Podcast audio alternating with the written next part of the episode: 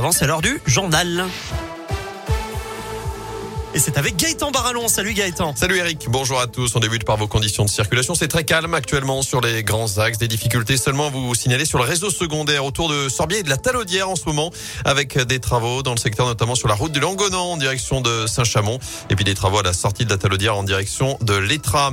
Elle a une feu vert pour le pass sanitaire alors que le masque sera de retour dans les écoles de 39 départements dès lundi, notamment en Haute-Loire. Le Parlement a définitivement adopté ce matin le projet de loi de vigilance sanitaire avec plusieurs outils pour éviter tout rebond de l'épidémie jusqu'à l'été prochain, Greg Delson. Oui, le texte autorise notamment le recours au pass sanitaire jusqu'au 31 juillet 2022.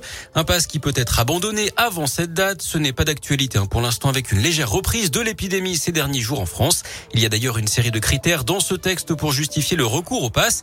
Taux de vaccination, de positivité des tests ou encore de saturation des lits de réanimation, mais pas de seuil chiffré. Par ailleurs, le régime de sortie de l'état d'urgence sanitaire court lui jusqu'au 31 juillet également. En cas d'aggravation de l'épidémie, c'est l'état d'urgence lui-même qui devrait être réenclenché.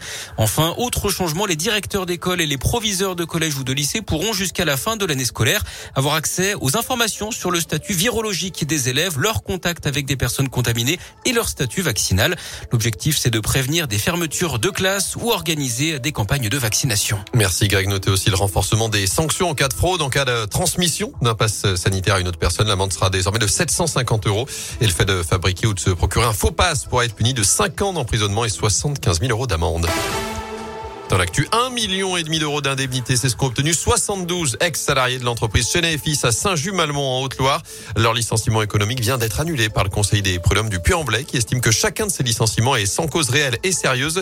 Chenet Fils, ex numéro 1 européen de la fabrication de rubans élastiques, avait été placé en liquidation il y a trois ans.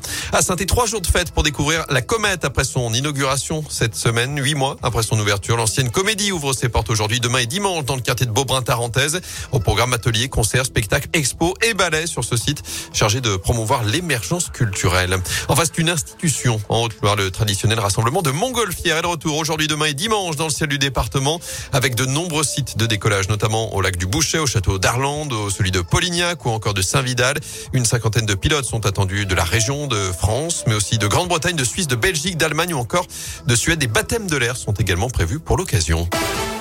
En foot des jours déterminants pour la SS, les Verts toujours derniers de Ligue 1 sans victoire cette saison reçoivent Clermont ce dimanche à huis clos en Ligue 1. Il y aura en cela un rassemblement des supporters manif à 13h30 devant le Zénith. Alors que par ailleurs la vente du club pourrait s'accélérer. D'après l'équipe, les offres de rachat sont attendues d'ici lundi soir au plus tard. Du basket à suivre avant cela avec Saint-Chamond leader invaincu de Pro en déplacement ce soir à Rouen à partir de 20h. Et demain en première division, la chorale de Rouen sera sur le parquet de Strasbourg.